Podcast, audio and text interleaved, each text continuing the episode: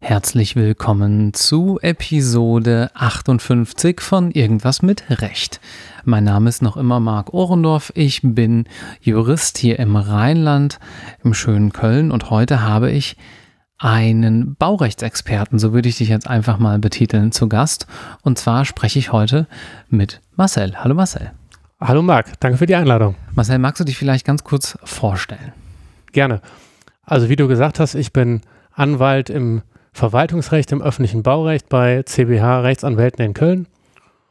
Habe in Köln studiert, habe da auch mein Referendariat gemacht. Ja, und genau, nebenbei, neben der ganzen Sache, mache ich noch äh, Kommunalpolitik. In Köln? Äh, nee, nicht in Köln. Ich komme sozusagen aus dem Speckgürtel und ich mache das in der Speckgürtelkommune, in meiner Heimatstadt. Die Speckgürtelkommune. Jetzt muss auch sagen, welche das ist. Bergisch Gladbach. Okay, in Gladbach.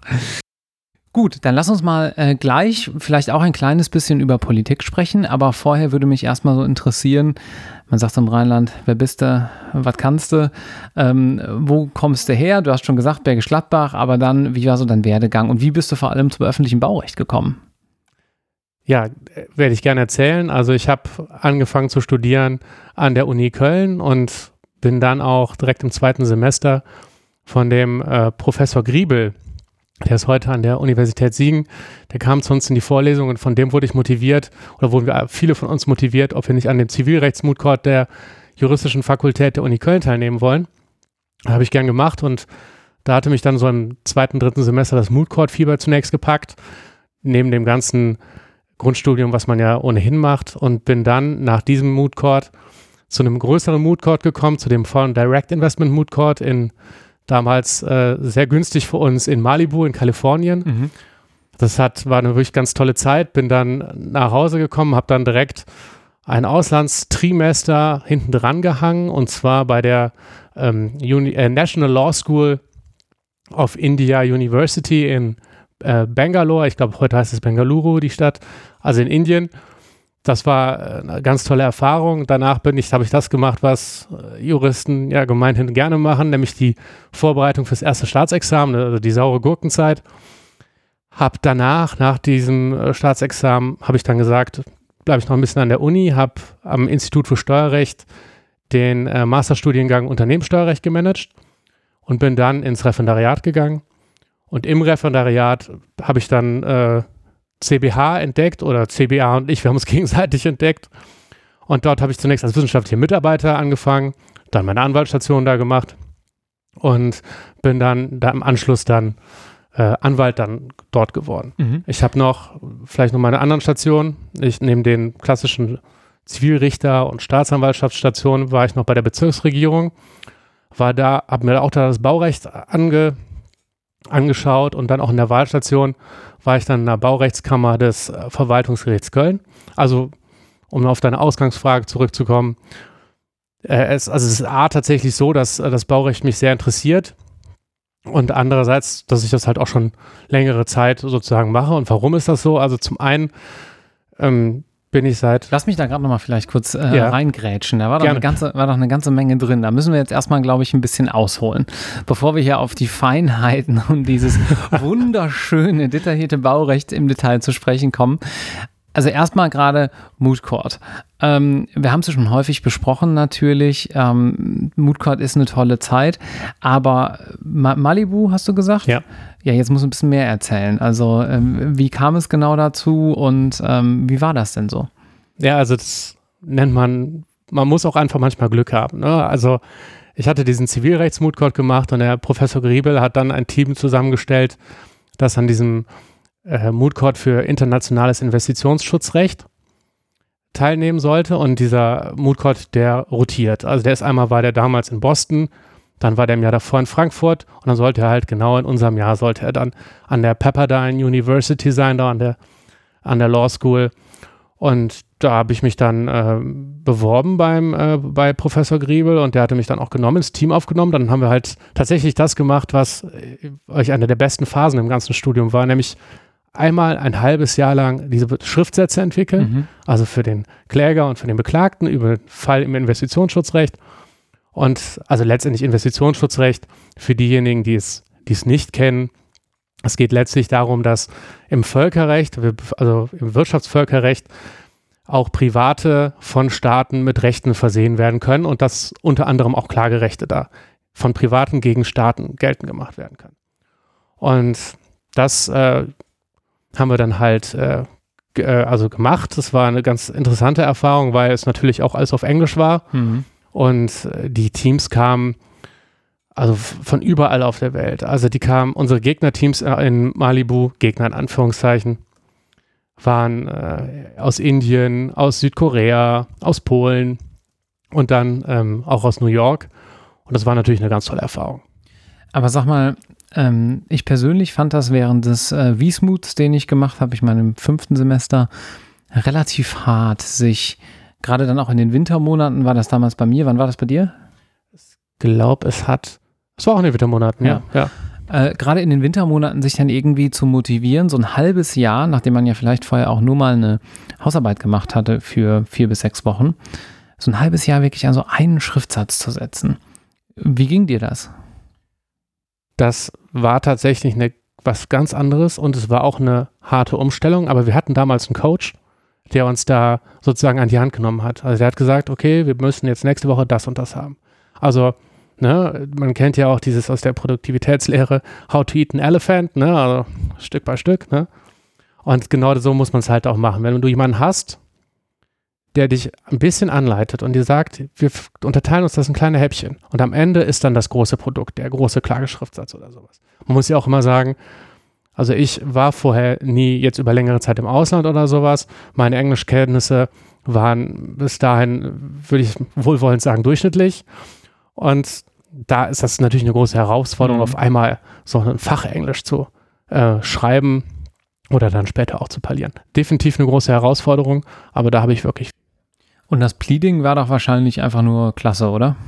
Das hat richtig Spaß gemacht. Ja. Also es war, äh, man muss natürlich sagen, als wir dann gegen die ähm, Damen und Herren äh, den äh, NYU da, der New York University angetreten sind, die äh, im Masterstudiengang waren und natürlich alle Native Speaker bis zum geht nicht mehr.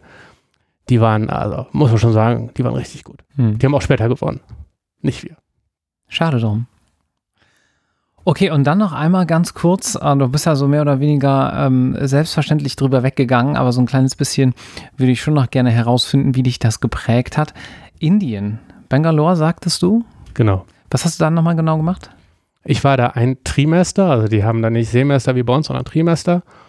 Und ich war dann an der National Law School, das ist, muss man sich vorstellen, also aus deren Selbstverständnis heraus und ich, so wie ich es verstanden habe, war das auch so, ist es eine, eine äh, wirkliche sehr renommierte Universität in Indien für Jura. Das war damals die Partneruniversität der Juristischen Fakultät Köln. Und die Uni Köln hatte halt äh, Stipendien ausgeschrieben für, für den Aufenthalt dort. da habe ich gesagt, okay, wenn nicht nur, nicht weil ich dachte, hey, Moodcourt reicht mir nicht, sondern weil ein ganz interessanter äh, Anreiz irgendwie gab und es ist was ganz komplett anderes gewesen, als die juristische Ausbildung hier ist. Also mhm.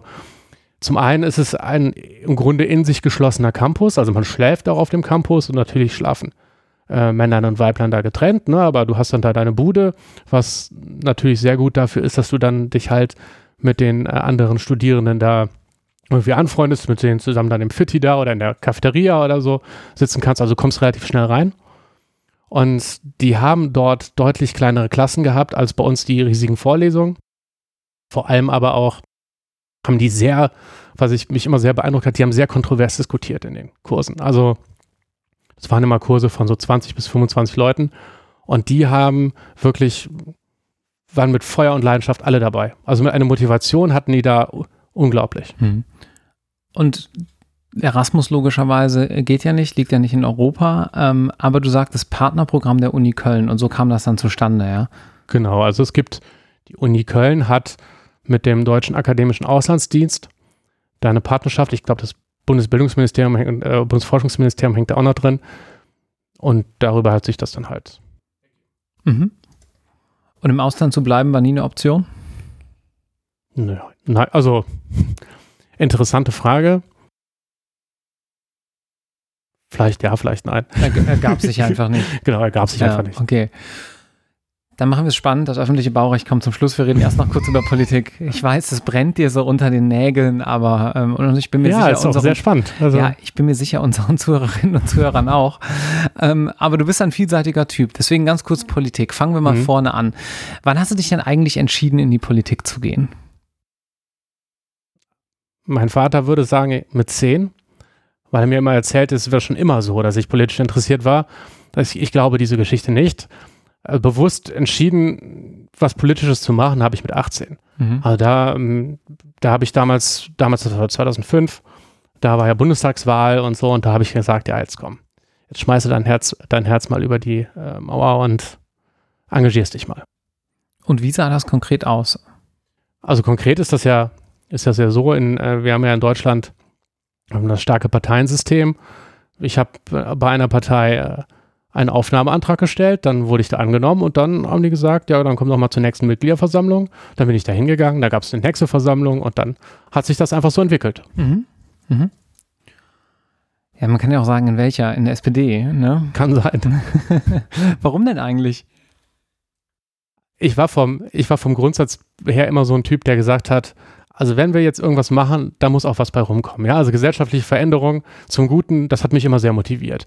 Und damals war halt so die Zeit Ausstieg aus der Atomkraft, der äh, Gleichstellung von den Rechten Homosexueller, hier der sogenannten Homo-Ehe, dem Nein zum Irakkrieg, das hat mich damals, das hat mich einfach als damals sehr bewegt.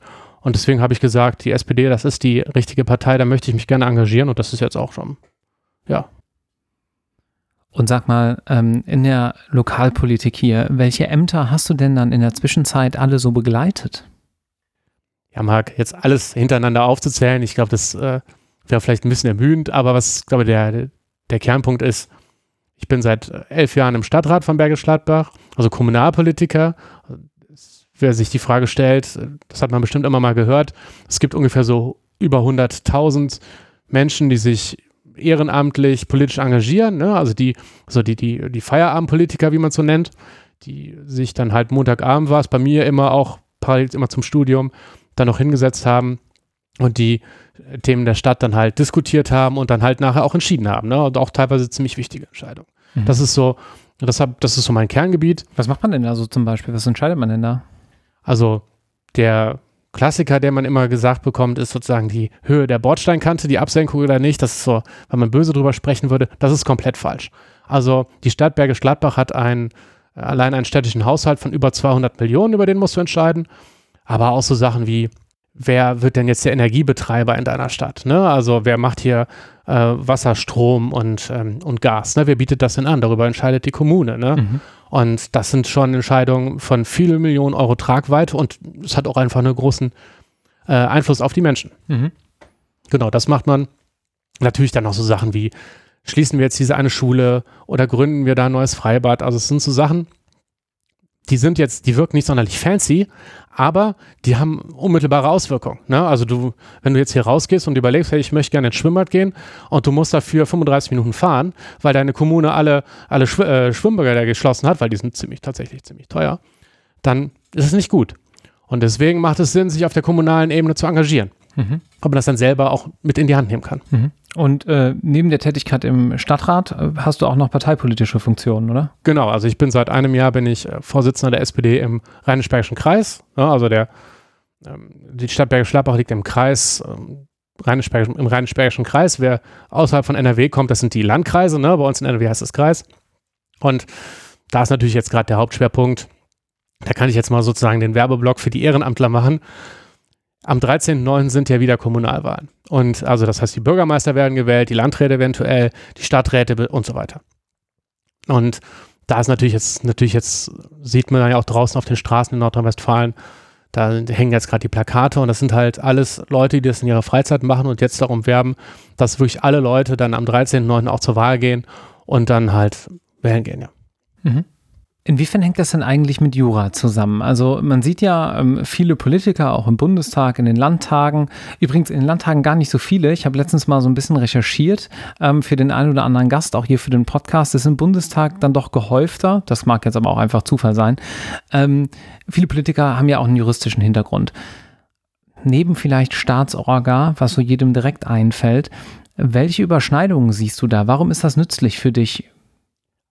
Das ist eine sehr spannende Frage. Also zunächst einmal kurzer Einwurf noch zum Landtag. Ich nehme an, da werden sehr viele Lehrer sein, weil das Land eine sehr hohe Kompetenz in diesem ganzen äh, Kultusbereich hat. Das haben wir nur vorweg. Das Ding ist, aus meinem Verständnis heraus, und ich glaube, das ist auch so, sind Jura und Politik ziemlich eng verbandelt. Also wir Juristen werden zwar dafür ausgebildet, zum Fall lösen, ja, also dass wir aber letztendlich ist das, was wir da auslegen, das Gesetz, das ist ja, das ist ja letztlich entstanden durch Politik. Also ich mache mal ein ganz praktisches Beispiel. Im Baurecht, ja, um da mal den, den Bogen hinzuschlagen, da gibt es in Paragraph 1 Absatz 5, Satz 3, da steht drin, die Siedlungsentwicklung, also da, wo gebaut werden soll, das soll vor allem im Innenbereich sein. Ne, das Baurecht unterscheidet zwischen Innenbereich, das ist das, was wir so kennen, die Städte, wo alles eng bebaut ist, und es gibt den Außenbereich. Der Außenbereich, das kennst du auch, das ist da, wo die vielen Felder sind und da mal ein Gehöft steht oder so. Und da soll keine Siedlungsentwicklung stattfinden. So. Und dementsprechend, und wir Juristen, wir wenden das dann an. Ne? Wir sehen dann im Paragraph 35 Baugesetzbuch, im Außenbereich darfst du nur in Ausnahmefällen, Windenergie und so, oder landwirtschaftlicher Betrieb und wir gucken, subsumieren dann darunter, ob das passt oder nicht. Aber diese Entscheidung, dass man sozusagen draußen nichts bauen darf, aber drin bitte bauen soll, das ist ja eine rein gesetzliche und eine politische Entscheidung. Ne? Das ist, deswegen ähm, ist es ganz eng verbunden und ich glaube auch, dass deswegen ähm, viele Juristen in der Politik sind. Mhm. Na gut, dann springe ich drauf an. Baurecht. Dann lass mich ein kleines bisschen ausholen. Das Baurecht war für mich persönlich ein Rechtsgebiet, wo ich keine guten Lehrer hatte. Dadurch habe ich es ein kleines bisschen verhasst bis zum ersten Examen bin dann recht gut da durchgekommen, auch in den Examensklausuren, hatte in beiden Examina relativ viel Baurecht. Im zweiten Examen fand ich es auch schon ein kleines bisschen besser. Ich erinnere mich noch an mein 42 Seiten Pamphlet oder so ähnlich, ob jetzt im Außenbereich ähm, auch blau gestrichen werden darf oder nicht.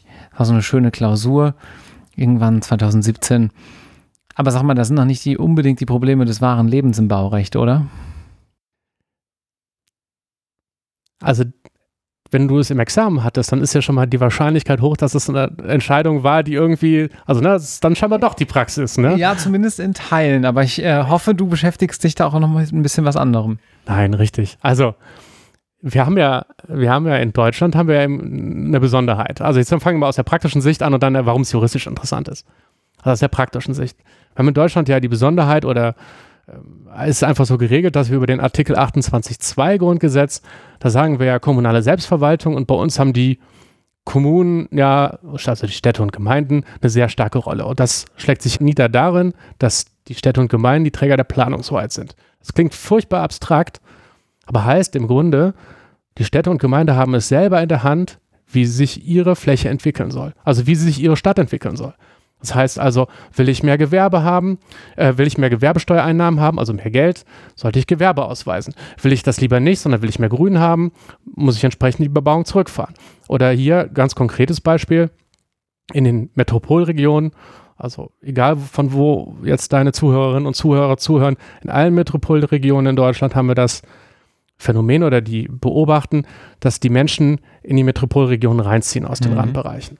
Und dementsprechend äh, steigt halt der sogenannte Siedlungsdruck und die Wohnungspreise steigen. Also für Studenten, äh, Studierende Wohnungen zu finden, wird in der Stadt schwieriger und für junge Familien, die dann in den Speckgürtel ziehen wollen, ne, Bergisch Gladbach, für die wird es auch schwieriger, ein Häuschen oder ein Grundstück zu finden.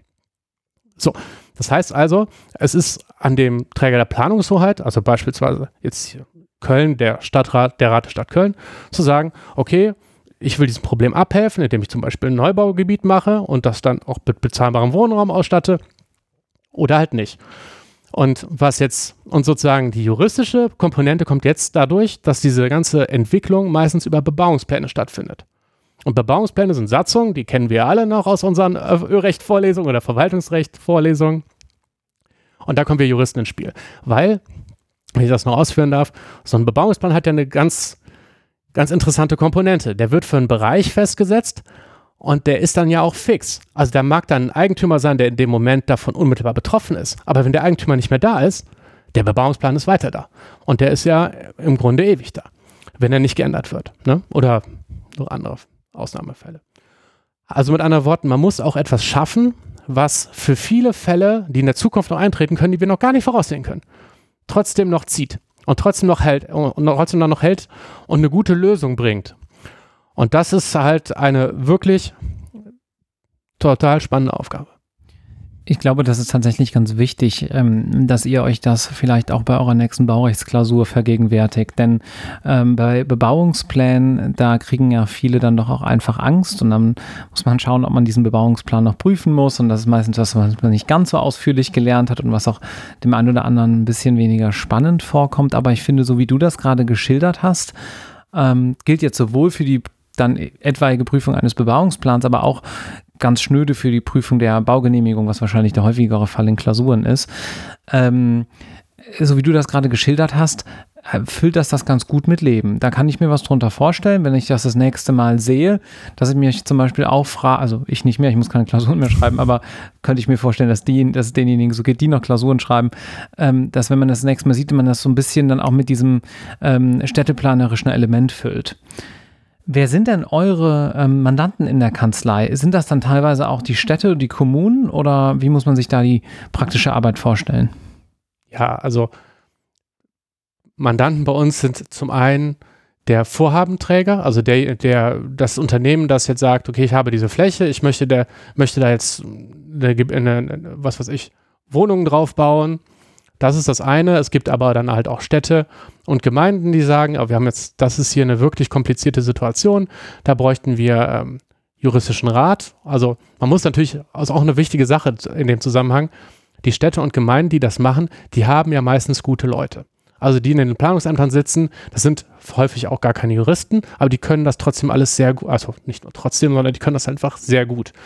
Aber nichtsdestotrotz ist es dann häufig dann noch, dass die Städte und Gemeinden dann sagen, okay, wir haben hier ein Problem mit dem Bebauungsplan, könnt ihr uns dabei helfen? Und das machen wir natürlich sehr gerne. Mhm. Gut, was muss man denn mitbringen, wenn man sich in diesem Rechtsgebiet ähm, mal umschauen möchte?